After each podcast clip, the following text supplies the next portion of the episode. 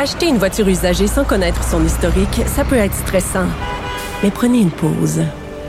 Et procurez-vous un rapport d'historique de véhicule Carfax Canada pour vous éviter du stress inutile. Carfax Canada. Achetez l'esprit tranquille. La Banque Q est reconnue pour faire valoir vos avoirs sans vous les prendre.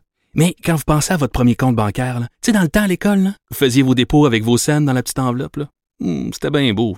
Mais avec le temps, ce vieux compte-là vous a coûté des milliers de dollars en frais, puis vous ne faites pas une scène d'intérêt. Avec la banque Q, vous obtenez des intérêts élevés et aucun frais sur vos services bancaires courants. Autrement dit, ça fait pas mal plus de scènes dans votre enveloppe, ça. Banque Q, faites valoir vos avoirs. Visitez banqueq.ca pour en savoir plus. Qui ne se prend pas au sérieux? Emmanuel Latraverse. J'ai pas de problème philosophique avec ça. Mario Dumont. Est-ce que je peux me permettre une autre réflexion? La rencontre. Ça passe comme une lettre à la poste. il se retrouve à enfoncer des portes ouvertes. La rencontre, la traverse, Dumont. Bonjour Emmanuel. Bonjour. Alors, est-ce que tu as des attentes élevées pour la rencontre de nos trois leaders de l'Amérique du Nord?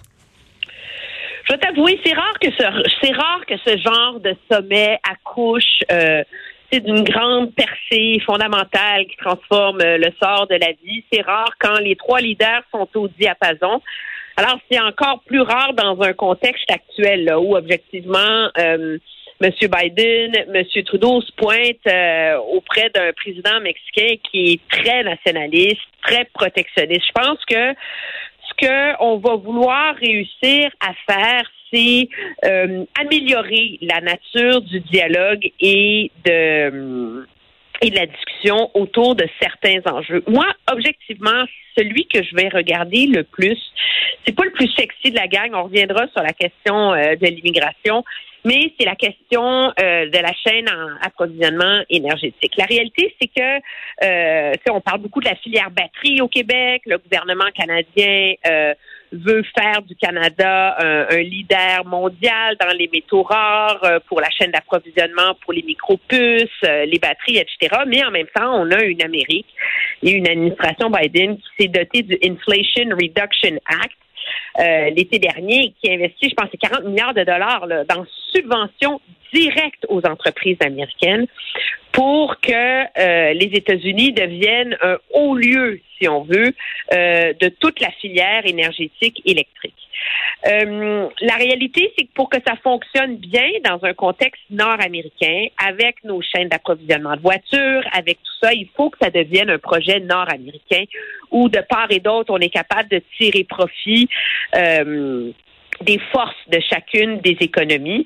Et, euh, et ça, moi, je pense que ça va être le plus gros défi économique et bilatéral du gouvernement Trudeau dans son rapport avec les Américains au Canada. Mais il faut trouver aussi une voie de passage auprès euh, du Mexique sur cette question-là.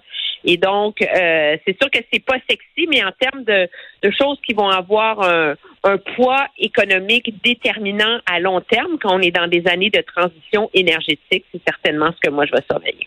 Ouais.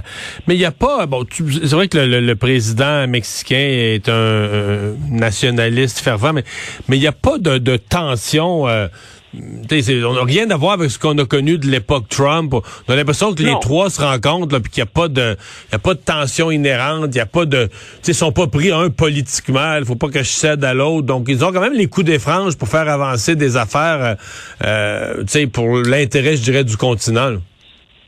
Oui, ils ont ils ont plus de marge de manœuvre qu'ils n'ont euh, qu'ils n'ont déjà eu. Je pense qu'il y a euh, davantage de mauvaise foi, mais il y a peut-être davantage euh, de on va vouloir beaucoup aussi épargner les susceptibilités. Je pense que la zone de grande, grande, grande tension qui existe dans ce sommet-là, c'est la question des migrants.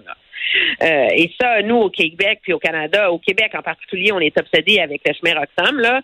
Mais le chemin Roxham, c'est la petite bière à côté de la frontière entre le Mexique et les États-Unis. Là.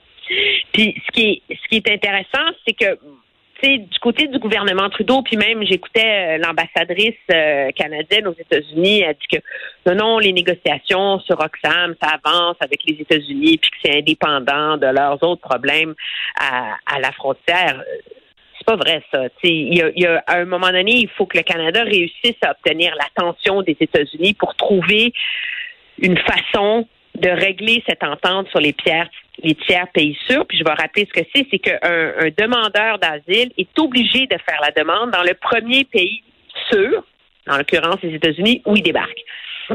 Euh, et euh, ça, ça se fait généralement. Et donc, l'idée de ne pas passer par un poste foncière et passer par Oxfam, c'est de faire du Canada le premier pays sûr. C'est comme si tu n'étais pas passé par les États-Unis. C'est légalement ultra compliqué. Mais tu sais, c'est tellement grave l'ampleur des migrants au sud de la frontière que M. Biden, qui est pas dans la dans la logique pure et dure de l'immigration, vient euh, d'autoriser que euh, non seulement c'était déjà le cas, les gens du Guatemala, de l'Honduras et du El Salvador, dès qu'ils mettent le pied aux États-Unis, on les rechip au Mexique carré. En octobre, on avait fait ça pour les gens en provenance du Venezuela. Puis là, on ajoute à ça la liste des gens en provenance de Cuba, d'Haïti, d'El Salvador. Là. Alors, la pression est très, très forte du côté euh, du président pour trouver une solution à ça. Puis ça, je pense que c'est une solution euh, sécuritaire nord-américaine à laquelle les pays ont beaucoup de difficultés à trouver une, solution euh, pérenne à cette crise qui est en vérité une crise humanitaire, on s'entend là. M. Trudeau, donc aujourd'hui, qui prenait l'avion direction le Mexique et qui n'a pas pu participer malheureusement à cette importante annonce de sa ministre de la Défense, l'achat des avions. vraiment triste. L'achat des avions F-35. Est-ce que tu es surprise qu'il n'ait pas voulu être là? Pourtant, quand on dépense 20 milliards, un gouvernement, d'habitude, on fait une annonce en grande pompe. En tout cas, moi, j'ai jamais vu un gouvernement annoncer 88 avions de chasse en dépensant 20 milliards de la part du ministre qui est en, zoom, en, direct de son bureau, tu sais. En zoom, là, de son bureau, là. Tu sais, elle n'est même pas sortie de sa banlieue de Toronto. Non, mais c'est pour vrai, c'est la, on fait des farces, mais c'est la honte pour le gouvernement Trudeau, là. Ben, dans, moi, j'ai rarement vu un, un, équivalent politique de marché sur la peinture, là. Euh, la réalité, c'est que ce contrat-là, originalement, a été annoncé en 2010 par le gouvernement Harper, là. Et à l'époque, l'opposition s'était insurgée parce que ça coûtait trop cher. Hein? Parce que ça allait coûter 44 milliards de dollars pour les 65 avions sur leur durée de vie. Alors la grande promesse en 2015, M. Trudeau, il dit pas question qu'on achète ces avions-là, sont trop chers, sont pas assez fiables, c'est comme c'est de la scrap, c'est pas bon pour l'Arctique, zéro zéro. Puis on arrive où? C'est sûr, on joue un peu avec les chiffres. Là. Au lieu d'en acheter 65, on achète 88. Ça justifie que finalement, ça va coûter 70 milliards sur la durée de vie des avions. Mais je veux dire, c'est gênant, là. Puis moi, ce que je trouve malheureux là-dedans, c'est l'argument que donne la ministre pour le justifier, c'est de dire que, comme un bon vin, le F-35 a gagné en maturité. Ça it's a more mature aircraft? Là. Puis surtout, ben maintenant, on a huit alliés qui l'ont acheté aussi. Donc, morale de l'histoire, au Canada, on est des suiveux, tu sais. C'est vraiment ça, là, parce que les alliés, eux, tu sais, les problèmes de développement, mais il faut que quelqu'un achète les premiers. C'est que nous, on n'a pas été, de certaine façon, on se vante de pas avoir été solidaire de nos alliés dans euh, la, la, disons, dans le développement de l'avion, puis les premières générations, il y a des petits problèmes techniques. Nous, on achète après. Mais de toute façon, euh, nos CF-18 sont finis pas à peu près. Là, les heures d'entretien par heure de vol, on est dans des ratios, euh, semble-t-il, qui sont très problématiques. Puis là, on va, on va avoir les quatre premiers en 2026. Avec les CF-18, là, on leur demande une autre décennie. Non, non, mais on, on en a acheté des usagers de l'Australie. Oui, c'est vrai, c'est vrai, entre-temps. mais le problème est double. C'est que en termes euh, de qualité de force de frappe de défense au Canada, on se promène euh, dans des LADA, là, OK, comparé aux avions euh, de nos alliés. Mais de deux, ça fait du Canada un, un, partenaire international qui est pas très fiable parce que finalement, on finit toujours par faire de la politique avec ces histoires d'achat militaire. Tu te rappelleras les, les fameux hélicoptères, ben puis Jean Chrétien, puis tout le reste. Donc, on a une armée qui est perpétuellement mal équipée, puis on n'est jamais capable d'acheter de l'équipement au bon moment. Là, le gouvernement maintenant se déniaise à dire qu'il faudrait acheter les fameux euh, missiles sol-air Javelin qui sont très, très utiles. On en parle beaucoup en Ukraine en ce moment. Il était dans le plan qu'on avait déposé pour la modernisation des Forces armées canadiennes en 2010. Ouais. Ah, mais c'est, mais c'est ça. C'est, euh, c'est quand même, euh, faut, faut le dire, c'est, le même parti là. C'est le Parti libéral.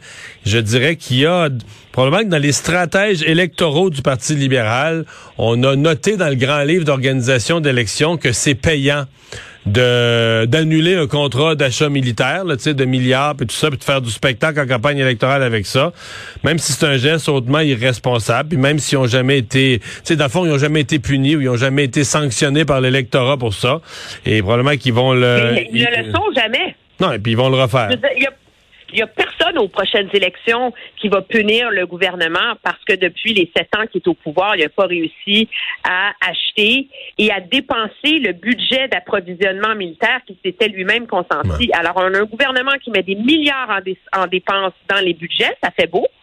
On a augmenté, mais qui ne dépense pas l'argent. Emmanuel, merci. Au revoir.